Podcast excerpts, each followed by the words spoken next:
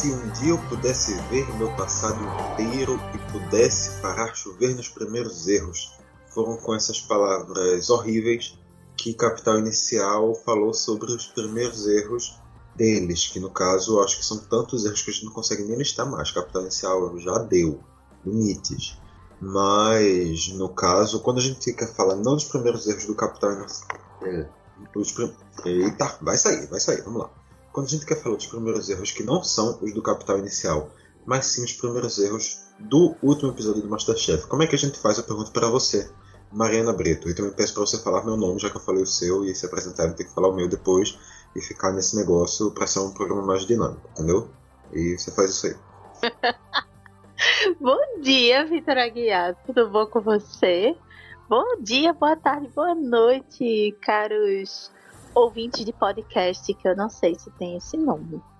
Mas o que é que a gente faz com os primeiros erros? Meu querido, eu acho que você tá cada dia mais exuberante em sua apresentação. Fico muito feliz com isso, em dividir humildemente esse programa com você. Mas eu acho que quando você faz um erro no Masterchef, isso pode te levar na final ou isso pode te fazer sair, né? Eu acho que foi bem a tônica do episódio que a gente vai falar agora no, no Mastercast. Você concorda comigo, meu amigo? Talvez, talvez. A gente, no caso dessa vez, fala do programa que foi ao ar no, na última terça-feira, dia 19 de setembro, e que já foi um programa que começou com doses de, de emoção, né? Já foi aquele impacto de cara. A história da Dona Margarida sendo contada, uma mulher negra que viveu uma situação quase que de abandono na sua infância. Teve, foi, foi recolhida por uma família, começou a cozinhar, ainda quando criança, mas já tendo que ter responsabilidade de adulta. E também a história do Tiranda, que é um, um homem trans que foi deixado por, por sua família, não fala com a, com a mãe, se não me engano, desde que, que fez a transição. Então já começou com duas histórias de impacto, já começou com, com dois pesos, que já deixou até um pouquinho nesse início as disputas em segundo plano, porque já, já chegou naquele aquele murro na cara, né, Mari? É, aquele murro, aquele murro na cara e o bacana é você perceber tantas histórias é, ao longo do programa e você perceber uma diversidade, não, não que não houvesse, mas você perceber uma diversidade muito grande de, de histórias e de pessoas é, se apresentando. Eu gostei bastante. Eu acho redundante eu dizer que gostei bastante, porque raros são os, os episódios de Masterchef que eu não gosto. Mas mostra que nós somos uma sociedade que caminha para uma evolução, já caminha faz um tempo, mas que a gente precisa dar ouvido e dar voz a essas pessoas. É, foi incrível ver Dona Margarida com 71 anos, que passou por tanta coisa, cozinhar alegre, fazer, enfim, fazer pratos bons e foi muito incrível ver a história do eu esqueci o nome dele. Tiranda.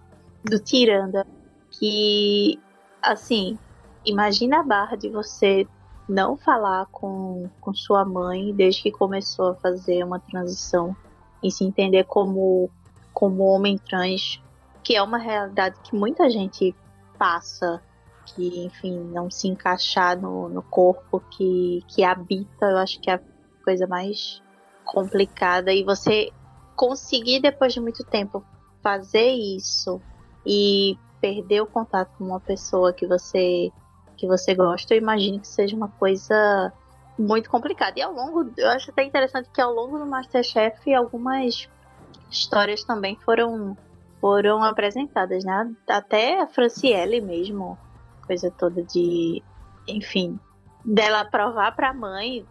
Eu tô dando spoiler já do final, gente. Não, não posso. Mas dela mostrar pra mãe que ela pode cozinhar e tudo mais. Eu achei muito, muito, muito, muito, muito interessante. E muito bom que essas histórias são mostradas nesse formato do Masterchef. E é isso, acho que eu falei demais, né? A gente tem que subir a vinheta agora, né? Ou não, já subiu, não sei. Perdida. Mas ver, já, já assumiu a condição do programa. Daqui a pouco eu nem preciso estar aqui, deixa só a Mariana falando. Daqui a pouco, Vitor vai ser um, um, um zunido. É um é. plano de, de, dominação mundial. É uma brincadeira. Eu fico, só, fico só fazendo de fundo só pra, pra não parecer que não tem ninguém, sabe? Só fazendo um ruidozinho. Mas. Mas é aquela. Já que você deu a deixa, vamos subir a vinheta. E subir o granuma, já que você falou, vamos. Depois a gente volta.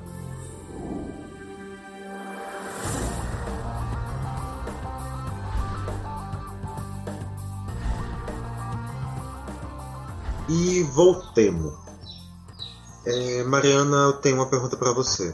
Como se escreve Artemus? É, deixa eu ver. A-R-T-H-E-M-U-S? Certo. E Eusdrubal e Eustáquio e Algerius que são os nomes dos irmãos dele, no caso, como ele falou. Peraí, como é? Asdrubal?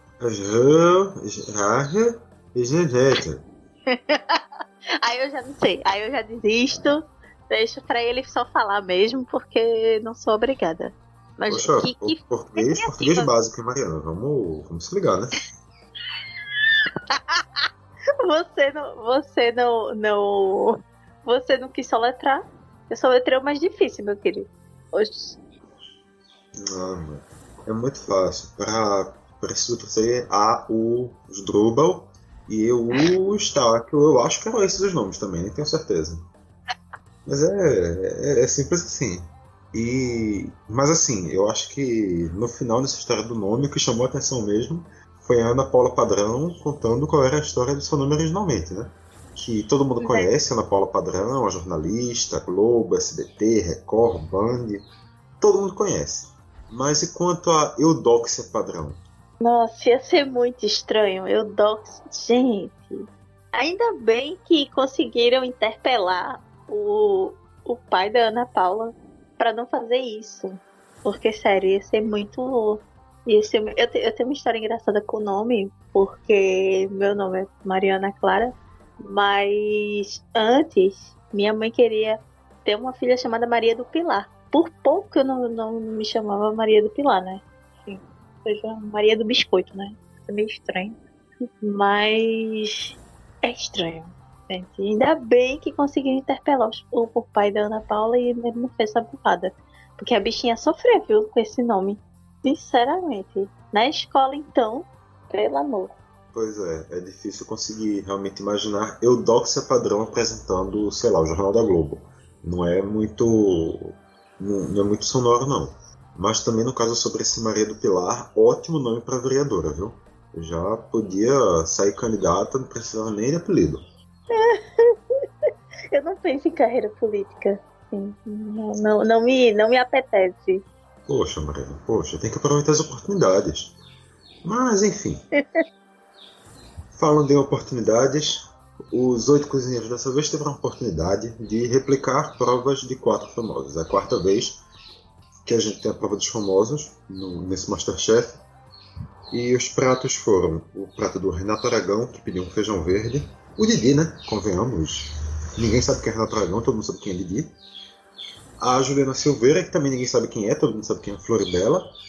A Floribela pediu uma carne de panela. O Dilcinho pediu um pavê de chocolate e a Elza Soares pediu um bobó de camarão. E no caso eu tenho que fazer jus aqui, eu quero falar de verdade, eu não vou falar Elza Soares, eu vou falar Elza Soares, caralho, a Elza Soares. Porque ela merece esse. E o bobó de camarão, é importante dizer isso. Então eu já começo já te perguntando, Mariana, é para ver ou para comer? Sabia que ia rolar essa piada, meu pai. Eu sabia que ia rolar essa piada. Eu achei muito. Eu achei muito interessante o Dilcinho, que inclusive é a cara de nosso amigo. Não sei se você conhece. Acho que você conhece Mário Fontes. Meu Deus, eu vejo Dilcinho, parece que eu tô vendo. Nossa! Não é? É, não, eu... é verdade. Nunca, eu nunca tinha reparado. Tá aí, você tem um ótimo argumento. Gente, é igual. Inclusive, um abraço se ele estiver ouvindo, senão eu vou fazer ele ouvir. É, mas, assim, é muito incrível você pensar que um pavê pode entrar numa caixa misteriosa que a gente tá tão acostumado a ver com um prato e salgados. E também você pensar, ah não, pavê é fácil de fazer. Pavê é uma coisa simples, um doce, que é bolacha, biscoito. É biscoito, tá, gente? Biscoito doce, mais é, creme, mais alguma coisa que você invente na cabeça. Mas é muito incrível você pensar no pavê num Masterchef. Eu achei uma sacada muito boa. E os outros pratos são pratos que a gente já tá um pouco mais acostumado a, a, a ver, pelo menos a ver, né? Que é bobó de camarão, que é um negócio. Meu, saudade de comer bobó de camarão. Jesus. É, a carne de panela, que eu achei bem ok. Sim, esperava um pouco mais de complexidade. E o feijão verde com Rapaz, esse feijão verde do, do Didi parecia uma coisa meio baião. N não é um baião de dois porque não leva arroz. Mas, sei, quando ele falou, eu pensei muito num, num baião de um, né? Como agora o pessoal tá dizendo, por conta do arroz que tá caro. É, era um feijão com carne e queijo e, enfim, toda aquela, aquela coisa. Também remete a um feijão tropeiro, né? Só com feijão verde, que é interessante. Mas eu, eu gostei. Gostei dos pratos que, que foram escolhidos e achei a seleção bem interessante. Você, meu amigo, gostou? Então, só pra, só pra me defender, eu queria deixar bem claro que a piada do pavê pra comer eu fiz porque o Fogaça fez. Se o Fogaça não tivesse feito, eu não ia rebaixar esse ponto. Mas o Fogaça fez, então eu tinha que fazer também aqui no programa. Mas... Não, não tem escapatória. Olha, pelo nível que a gente começa esse programa toda semana, é esperado que você em algum momento faça essa piada do pavê pra comer, entendeu? Então, você vê o que, é que Mariana espera de mim, tá vendo? O nível que eu já tô chegando na cabeça dela. Eu realmente acho isso aí quase uma ofensa, mas tudo bem, Mariana, tudo bem. É, estou lhe ofendendo. Pô, que seria de, o que seria desse programa sem você, meu amigo? Fica a pergunta, não seria nada. Oh. Seria, no caso, um monólogo, mas tudo bem, vamos lá. É, sobre o feijão verde, eu não entendi essa referência que tu falou do, do Bione 2. O Bione 2, eu, pelo menos na minha cabeça, eu puxo muito mais pela, por aquela consistência cremosa que, pela, que pelos ingredientes em si. E eu acho que isso não foi uma coisa que seria representada nessa é... ideia do feijão verde. Mas é porque, veja só, se ele botou queijo, o queijo já dá uma elasticidade na, na comida, entendeu? Então o queijo traz uma coisa mais de gordura e de ficar uma coisa mais ma, assim, macenta, vamos dizer assim, na boca. Por isso eu que me remeteu ao banho de.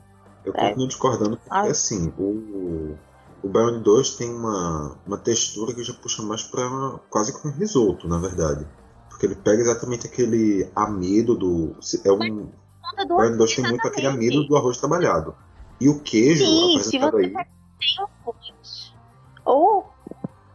E o queijo apresentado aí é um queijo que é apresentado em cubos dourados, uma coisa grande e bem separada do, do feijão. O feijão por si só ele não está com consistência nenhuma além da consistência do feijão.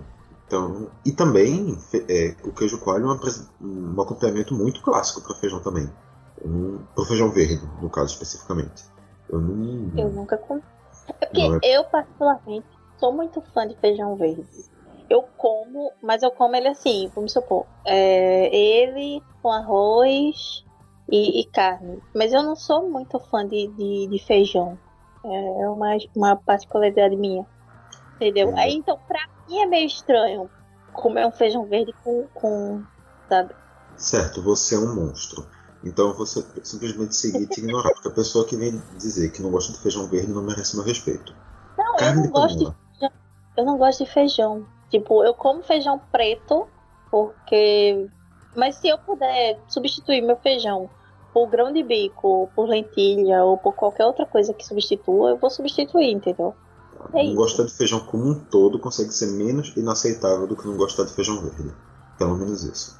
Mas seguindo, é, a carne de panela no caso, eu acho que realmente até, como o Mariano falou, surpreende. Uma coisa tão Eu não quero dizer básica, mas eu acho que essa é a palavra mesmo. Carne de panela é uma coisa básica.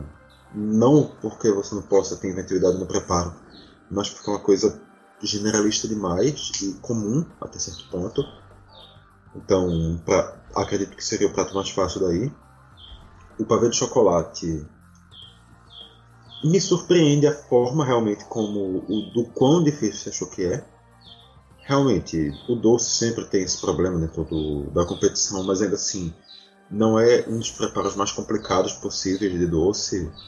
Dá para se fazer coisas até de maneira prática, mas foi no final a gente teve resultados bons também. E o bobó de camarão, esse eu não posso falar muito porque eu descobri minha alergia a camarão antes de experimentar bobó, então eu não faço nem ideia de como é que seja o bobó de camarão. Digo meus sentimentos. Meus sentimentos para você que não come essa maravilha chamada camarão. Tá bom, se você está dizendo, eu vou aceitar. Mas começa a prova, a Franciele vai fazer o bobó de camarão, ela vê lá um negócio de macaxeira, ela pega o bowl e leva de volta com ela para a bancada. Mas aí quando nós temos a procurar, ué, onde está, onde está, não tem, porque a Franciele tem a pele todo. Toda, no caso. Porque é toda macaxeira, macaxeira feminina, então é toda e não todo. Mariana, se você pegar toda a macaxeira, você é moralmente obrigado a dividir a macaxeira que você pegou?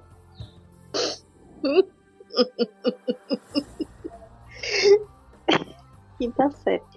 É, então, se for. Se, calma, se são 3 quilos, óbvio que a pessoa é moralmente obrigada a dividir, até porque ninguém vai cozinhar 3 quilos de macaxeira em uma hora e, e uma hora e meia. Mas eu acho, assim, eu achei que foi meio que uma, uma estratégia dela que não deu muito certo, né? Porque ela teve que, que, que dar para ele poder fazer a, a, o prato. Agora, quer saber uma coisa que me deixou mais passada do que isso? Quando a Marta, era a Marta? Que é a, a que tava com a blusa verde, acho que é Marta. Tem uma Márcia, mas Marta não tinha nenhuma. Márcia, Márcia, certo, certo, Márcia. A de blusa verde, é porque eu, de, é porque eu decorei que ela parecia viúva por cima. Enfim. É, quando ela tava fazendo o prato dela, que era o prato do Didi, ela confundiu uma caixeira com cará. E eu fiquei, minha gente, como alguém consegue confundir macaxeira com cará? Que é uma coisa totalmente diferente, é um tubérculo totalmente diferente. Eu fiquei um pouquinho assustada. Outra coisa também que me assustou, que inclusive eu mandei mensagem quando eu estava assistindo para o Vitor aí, que, que acompanha comigo o programa, é que, assim, mais uma vez, que é uma coisa que particularmente eu fico extremamente incomodada, é quando a pessoa reduz o Nordeste a. a porque ela é sergipana, ela vai saber fazer um bobó de camarão. Quando você reduz uma região a um tipo de prato, quando não é, até porque o bobó normalmente é mais consumido na Bahia, em Sergipe você tem você tem outros pratos e tudo mais, mas claro, quando você reduz um prato a uma região, que também foi um comentário da Márcia dizendo: Ah, mas eu não sei. É, ah, mas esse prato eu nunca fiz, não sei o que. É feijão, gata. Sim. Você fez um feijão, você consegue fazer todos, inclusive feijão branco. Então, assim, me incomodou muito, mudando um pouco de, de assunto, a, a questão de você pegar uma região e pensar nela como sendo um prato só. Cara, o Nordeste tem comida da de rodo, entendeu? Assim. Então é isso. Queria só, queria só explanar isso aí. Mas sim, eu dividiria porque são 3 quilos e você precisa. Você precisa. Você, você está. É, Vitor mandou uma mensagem para mim. Sergipe é, é quintalzinho de, da Bahia. Olha, se, se a gente tem ouvinte sergipanos, eles já estão muito chateados com isso, viu? Só queria informar. Eu, eu, eu, Mariana. É o que ela faz, ela vai dizer que Vitor enviou mensagem que ela dizendo. A, a, a, acusação com Mariana é nesse nível, entendeu? É, é isso tá pior, não se acostume com coisa boa Nossa, não, gente. Isso tá pior. Eu sou uma péssima colega de programa pra você, amigo. É isso. Se você está dizendo, você com certeza conhece muito mais de você que antes. Se você está dizendo que você é péssima, aí é você que está dizendo. Obrigada. Sim, continuemos o programa, por favor. Continuemos o programa. Falemos sobre o que realmente importa. Então, a... concordo contigo, ela era obrigada a dividir a mandioca, a macaxeira, no caso, porque eu não tenho aqui mandioca para falar, mas me poupem a macaxeira. E o quanto a confundir macaxeira e carrá, eu acho que isso só tem uma situação no qual isso é possível, que a pessoa não conhece nenhum nem outro, porque realmente são duas coisas completamente diferentes. Se ela confundisse, sei lá, inhame com carrá, beleza, era aceitável. São coisas parecidas. Se ela confundisse um, dois tipos de banana, não sei, estou dando aqui exemplo de coisas que ela poderia confundir ok, mas confundir macaxeira com, com, com cará realmente não tem. Não existe essa. Não existe espaço para essa confusão. Quanto a essa questão do, do Artemus ter comentado essa, esse ponto de Sergipe, eu não. Na hora, no programa, não senti isso. Mas é aquela, se, se você apontou esse, esse argumento, eu vou eu confio na sua palavra e é isso. Mas no final, quando a gente vai para a parte de análise dos pratos, começa a vir um elogio, críticas muito pequenas em relação aos elogios que estavam acontecendo, e de repente, quando a gente vê como se desenha um cenário, desenha um cenário, desenha um cenário, que no final se confirma e todo mundo fica na cozinha para a segunda prova, que é uma coisa inédita. Mari, qual foi a tua reação quando tu viu isso? Foi surpresa? Foi felicidade? Foi tristeza? Foi querer ter visto fogo no parquinho e não ter visto? Foi alegria pela galera? O que é que tu viu ali? De fato, todo mundo fez um belo trabalho. Os erros que houveram foram erros assim de textura de, de ganache com. Tá rindo agora, né, bichinho? Hum. É, de textura de ganache, creme branco, falta de sal, que era falta para um, mas que para outros não. Então foram erros pequenos que acabaram desenhando um cenário inédito. Que foi, todo mundo fez uma comida muito boa e ninguém saiu. Isso eu achei muito bacana. É, como tu falou, foi inédito, porque até agora não tinha ocorrido isso. Tinha saído no máximo uma ou duas pessoas. Quer dizer, no mínimo uma ou duas pessoas. Mas mas foi bacana perceber que todos os pratos estavam um nível muito bom e num nível de fato para uma segunda prova. E aí na segunda prova é que, como a gente diz, a, a porca torceu o rabo. Na verdade, o frango torceu a. Frango tem rabo? Tem, né? Tem a penugem. É, enfim, tem, até tem, eu só quero saber como é que vai conseguir torcer ele. Sei lá, dá uma mexidinha, parece um, um espanador, enfim.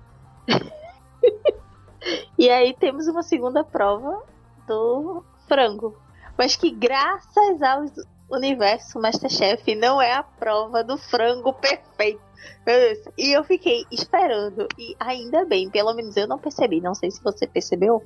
Eu tava esperando alguém dizer assim, não, porque eu vou fazer o frango perfeito. Porque se alguém fizesse, dissesse, eu já ia dizer, então, querido, você sabe a maldição do frango a, a maldição do perfeito. Pronto, é isso que ocorre no Masterchef. E foi bem interessante porque o Artemus que ganhou a, a primeira prova, é, foi, é, que ganhou a primeira prova, ele pôde escolher o corte de, de frango dentro, né, de quatro cortes, peito, sobrecoxa, coxa e a asinha, o que cada um iria fazer. E aí e aí eu acho que eu já falei demais, né? Por favor, então dê a sua opinião. Eu tava só esperando mesmo você voltar para mim. Nem me deixa comentar ali o final da, da, primeira prova, mas tudo bem, eu vou concordar com o que você falou só. E, como você bem disse, o Artemus fica com esse, esse direito de escolha e faz a distribuição. Dois fazem o peito, dois a sobrecoxa, dois a coxa e dois fazem a asa. Podem usar o resto do frango qualquer coisa, mas aquele pedaço tem a obrigação de brilhar no prato. Ele próprio pegou o peito, que é considerado um corte mais seco, menos.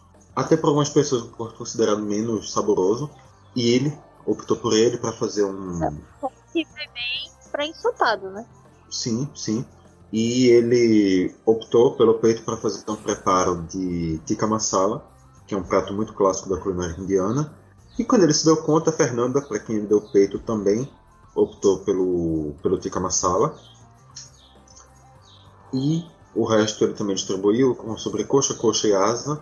E no final, eu fiquei com a sensação, pelo menos, não sei se também, Mari, mas eu fiquei com a sensação de que ele tentou ajudar todo mundo. Foi essa também a tua impressão? Sim, ele tentou fazer o que o que qualquer pessoa que está mais acostumada a fazer frango que ficasse uma coisa mais confortável para todo mundo. Ele só errou com o Luiz, né? Que vamos lembrar que é, quer dizer que não vamos esquecer que o Luiz é um participante vegetariano. Ele não come frango. Mesmo ele dizendo que que aí eu confesso que eu fiquei que eu fiquei com uma uma dosinha. É, ele vegetariano, eu, eu não vi se ele chegou a provar. Eu acho que não, né? Me corrija se eu estiver errada. Eu acho que ele não provou a comida eu, dele. Eu não cheguei a ver ele provando. Ele pode ter provado, mas eu não cheguei a ver. E assim, eu acho que também um ponto que leva realmente a acreditar que ele não provou foi a apresentação que ele deu no final também, né? Uhum. Porque é muito complicado para uma veja só eu entendo que você, quando entra num programa como Masterchef, você tem que estar pronto para cozinhar qualquer coisa. E ele fez um belo trabalho fazendo o primeiro prato de uma forma vegetariana. Mas como você vai cozinhar um frango de uma forma vegetariana? Não tem. Então você tem que, infelizmente, fazer um, um, uma proteína. E tanto que a dele estava no final, né? A gente percebeu que estava com uma série de erros inclusive de estar cru. Completamente cru. Pois é, então é quando a gente percebe que a dificuldade para uma pessoa vegetariana ou até mesmo vegana, que é mais restritivo ainda, é entrar na caixinha do Masterchef e poder fazer qualquer coisa. Então, eu, eu confesso que eu fiquei com uma, uma, uma peninha dele, sabe? Porque dava para perceber que ele era um cara que tinha é, assim, tinha estudado bastante, tinha se preparado, mas ele não tinha se preparado para fazer uma coisa, uma coisa fora do meio dele. Então, é isso. Mas foi, foi bem interessante perceber como cada um utilizou a parte do seu frango e tentando fazer da melhor forma, claro. Concordo contigo, também achei Acho que alguns participantes tomaram caminhos bem interessantes. Eu acho que o principal destaque, inclusive, quanto a isso, vai a Franciele, que tentou fazer um coq que é um prato clássico francês, um frango ao vinho, que inclusive acabou. E fez, né? E fez. Ela conseguiu fazer em um Exato, ela não, não apenas tentou fazer como ela fez, ela conseguiu fazer esse prato relativamente complexo no tempo apertado. Ela conseguiu apresentar, ela recebeu elogios na, na apresentação. Foi até. Ela estava até bastante insegura da sua apresentação, mas ela recebeu aquele vai para cima da Paola, que ela, desde o primeiro prato, na verdade, ela chegou apresentando técnica, já chegou falando, falando de ideias bem, bem consolidadas do que ela estava querendo fazer. E isso também foi uma coisa um pouco emocionante, porque a gente não está falando, como a Paola muito bem apontou, de uma pessoa que teve ali, tipo, enquanto seus pais estavam bancando sua vida, ela podia ir para os restaurantes para ficar comendo. Não, ela aprendeu fazendo, aprendeu sozinha, aprendeu estudando. E por isso também o Jacan deu para ela um, um broche de Torre Eiffel que ele tinha com ele, entregou para ela, ela disse que vai se tornar um amuleto. Foi um momento também um pouco Eu emocionante. Deu, deu, deu aquela amolecida no coração. Cheguei a chorar não, mas o coração deu aquela, deu aquela derretidinha aqui. E não e só isso. Coração? Ah, ah, não sei, eu, eu não vou garantir não. Talvez seja só de pedra, talvez, e durante esse momento ele se tornou um coração humano que bombeia. É possível. Mas, enfim, não vem ao caso discutir a minha, a minha biologia diferenciada. E também um outro momento emocionante nessa, nessa segunda avaliação com a Margarida, maravilhosa. A Margarida sensacional.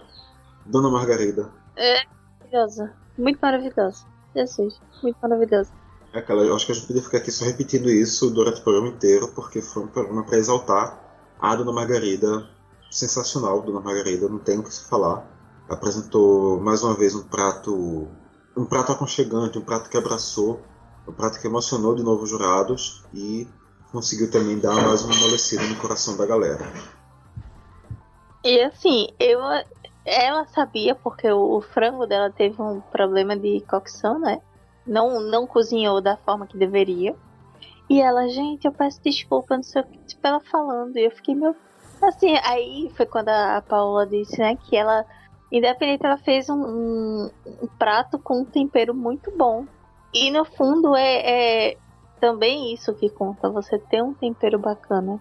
E veja só, a gente tá falando de uma mulher de 71 anos, sabe? Num Masterchef, que é um programa normalmente de jovens e adultos e etc. Mas você vê uma pessoa com 71 anos e com uma bagagem de, de cozinha, de, de casa, fazer uma comida num, num programa desse, cara, é incrível. É uma coisa a, gente fala muito de técnica, de, de, de coisa, mas esse Masterchef, esse formato do Masterchef tá podendo mostrar uma comida, sabe? Uma comida, eu não queria dizer pé no chão, mas é a única palavra que me vem no, no momento, sabe? Então é, é muito, muito bacana perceber pessoas que talvez não tivessem chance num, num programa regular, numa temporada regular, terem essa chance de poder cozinhar um dia naquela cozinha, sabe? É isso, sim. Estou, estou me segurando para não me emocionar novamente. É, concordo perfeitamente contigo. Acho que é, que é isso. A gente sabe que essa temporada não é o que a gente está acostumado. A gente sabe que essa temporada não vai ter aquele nível, tanto nível técnico quanto em nível de, do acompanhamento que a gente tem dos participantes, mas realmente está sendo uma oportunidade para a gente ver situações diferentes a cada semana, pessoas diferentes a cada semana e também, como tu bem apontou, oportunidades para essas pessoas que não entrariam em outra condição ter essa experiência, mesmo que mais reduzida, no formato que, como diria o, o Raul, é um formato mais game show. E, inclusive, aproveitando o ganchinho do que eu falei no início, eu também senti, Mari, que esse nessa temporada esse acabou sendo também um dos programas com melhor nível técnico. Tu também sentiu isso ou foi uma, uma ilusão da minha cabeça? Sim, também também senti que foi um nível muito elevado para um, um Masterchef que a gente já viu quantos episódios? Esse é o décimo. Não. Esse é, é o décimo segundo. Pronto, décimo segundo episódio. A gente teve um nível meio que baixo ou abaixo do que a gente esperava, mas esse episódio foi um episódio que com um nível muito mais alto do que os, os demais. E sim, tive a mesma impressão que você, de ser uma coisa mais alta mesmo. É aquela, se esse episódio tivesse os outros episódios, para mim eu acho que nenhum chegava além do terceiro episódio de uma temporada do Masterchef. Esse dá para levar quase uma metade da temporada se fosse um episódio nesse nível iam ter erros ruins, mas eu acho que no final a média ia estar tá até aceitável. Eu acho que no final ficou realmente muito acima do que a gente já viu nessa temporada, o que é também um ponto bem positivo. Gostei bastante desse episódio, tanto no que trata de cozinha quanto no que, no que tange a, a cozinha em si. Mas agora porque realmente importa. A Fernanda ganhou com o seu tikka masala o troféuzinho SDP de tomada. Tomada não, toda vez eu chamo de tomada, mas não é. Tomada é outro. SDP de tocar fogo e fazer aquela serpentinazinha, no, que é o troféu do Masterchef. E a gente tem que decidir quem vai levar o nosso troféu raquete de matar mosquito de hoje. Mari, temos Vitor, cinco... só queria dizer uma coisa. Diga. Eu diga. queria dizer uma coisa. Diga duas. Diga duas. Queria dizer essa semana, não mentira, semana passada, eu tava indo fazer feira. Não, foi semana mesmo, foi segunda-feira que eu fiz feira. E eu tava passando pelo corredor do, do mercado e eu vi uma serpentina. Eu comecei a rir no meio do mercado. Porque eu só lembrei do troféu da gente. É sério, eu só queria comentar isso. o Mastercast chegando o quê? Chegando na vida real. Tá vendo? São as aplicações do Mastercast no dia a dia. Já tem mais aplicações no dia a dia que trigonometria, tá vendo só? Mas ao que importa, frase da semana. A gente já começa com o Artemus logo na primeira, na primeira vez que a câmera vai para ele dizendo: O médico disse que meu coração é excelente, mas tem muita coisa que eu não sei se eu aguento. daquela emoção, sabe? De entrar na cozinha e pronto. Ele manda essa frase. E também, ainda naquela parte de apresentação, Ana Paula Padrão, indo contar essa história do nome dela ser Eudóxia, ela vira e diz: Deixa eu te contar uma história. Meu nome é Ana Paula, muito prazer. Ah, não me diga, Ana Paula, eu jurava que seu nome era, era Eudóxia Padrão. Na minha cabeça realmente era essa. É o nome artístico. Início da segunda prova, o Artemus olha para o Luiz, para quem ele deu asa de frango, e pergunta: eu te fudi muito? Aí o Luiz diz: Não, como se fosse aquele. Relaxa, tranquilo, sem problema. Depois a câmera vai para ele no privado e ele diz: Fudeu. Frases que poderiam ser tiradas do contexto e utilizadas em outros momentos, né? Porque, gente. Outro momento também, a Paola, quando vai conversar com a, com a dona Margarida para ver o que, é que ela estava fazendo, Margarida diz que fazer uma berinjela, uma berinjela que vai estar sorrindo. E Paula diz: Eu quero ver a berinjela sorrindo para mim. Outro momento também, no, na hora que os chefes estão indo nesse segundo prato, o Fogaça vai falar com o Artemos. Aí ele olha lá o que é que o Artemos tem no pra, na mesa, vê canela e pergunta: Canela? O Artemos responde: Não, peito. O Fogaça olha e diz: Você achou que eu falei que você ia usar a canela do frango? Canela aqui, especiaria. E por fim, o Jacan. por fim, o Jacan, na hora que a Fernanda ganha, que a Fernanda pede pro Jacan e o Jacan manda uma mensagem especial para o filho da Fernanda. Ô Lucas, cala a boca, por favor. Você é a vergonha da casa. Mariana, sejamos unânimes. Lucas é a vergonha da casa. Frase da semana, né? Por favor. Sim. Inclusive porque dá pra usar como, sei lá, a pessoa grava e dá pra usar como toque de celular. Imagina! Você chama Lucas e tem o Jacan dizendo que você é a vergonha da casa. Pra quem não sabe, foi, né, inspirado no, no meme do Você é a vergonha da profissão, que é do Pesadelo da Cozinha, né? Isso, Pesadelo da Cozinha. Exato. Mas, sem, sem dúvidas, essa foi a, a como é, como é o nome daquilo que é tipo quando você insere um personagem de uma série numa outra, numa outra série? É quase que um spin-off. É, exatamente, não, é quase não é exatamente um spin-off. Spin não, não, chega a ser. É. Mas é quase Até um porque, na verdade, na verdade, se a gente for ao pé da letra, o Pesadelo na Cozinha é um spin-off do Masterchef, mas enfim. Não, é outro programa. Que é um spin-off do Masterchef. Não, é outro programa. No Brasil, no Brasil, no ele Brasil. surge como um spin-off do Masterchef. Está aqui, fora do Brasil, ele também é comandado pelo Gordon Ramsay, que é do Masterchef. E Gordon é do Masterchef Estados Unidos? Acho que é. Eu acredito, eu acredito que é Estados Unidos, mas aí que tá, tem um problema nisso aí, porque o Gordon comanda todos os programas de culinária que existem nos Estados é. Unidos. É, também tem. Quer dizer, ele, o Jamie Oliver e aquele. O cara que faz o programa com o, o Buddy e um é, Gar, Gary Schiff. Gary Chef. O Jamie Oliver não é britânico, não. É um, um, do cabelo. Um com cabelo espetadinho. Eu sei que quem ele é. Ele não é britânico, não, o Jamie Oliver. É, mas ele está em boa parte dos programas culinários, pelo menos que eu assisto. Não é do Reino Unido, não. Eu, na minha cabeça, pelo menos, os programas dele são do Reino Unido. Então eu tô assistindo muito programa. Tô assistindo muito programa do Reino Unido, então. É, porque inclu é, inclusive o. O. Ai meu pai, o nome do, do, do cara que a gente tava falando antes. Gordon o Gordon, o Gordon apresenta o, o Hell's Kitchen, o Masterchef, e ainda tem o Pesadelo na Cozinha. É sensacional. E se, se, for, se for procurar mais, tem bem mais. Tem muito mais coisa. Sim, esses são os principais, mas enfim. Mas enfim. um programa... Não tem nada a ver com que a gente tá falando isso. Nada a ver. Nada a ver. Aí eu te pergunto, no caso, só para confirmar, Mari.